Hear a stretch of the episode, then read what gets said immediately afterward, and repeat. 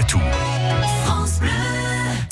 C'est l'heure de retrouver la science infuse sur France Bleu Poitou. La science infuse avec euh, l'espace Mendes France de Poitiers et curieux.live, le site qui démêle le média, qui démêle le vrai du faux.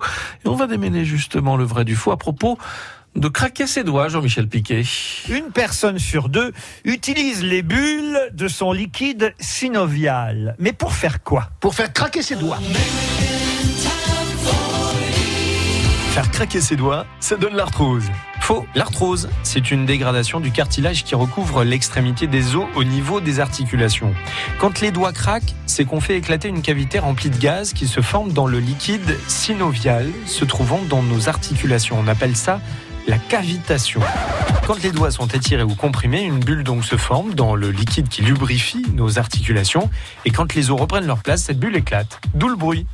Mais alors Faire craquer ses doigts augmente le risque de faire de l'arthrose plus tard. Mais s'il vous plaît, ne faites pas craquer vos doigts, je déteste Oh, si, ça. si. Je déteste. Selon les scientifiques, non. Dans les années 20, un allergologue californien a décidé de lancer une expérience plutôt étonnante. Faire craquer les doigts de sa main gauche plusieurs fois par jour pendant plus de 50 ans, sans jamais faire craquer ceux de la main droite. Cela représente plus de 30 000 craquements. Et au final, il a pu se rendre compte que ni l'une ni l'autre de ses mains n'avait eu d'arthrose. Bon, je vous rassure, depuis, euh, une autre étude plus traditionnelle a été réalisée sur un panel plus important pour aboutir à la même conclusion.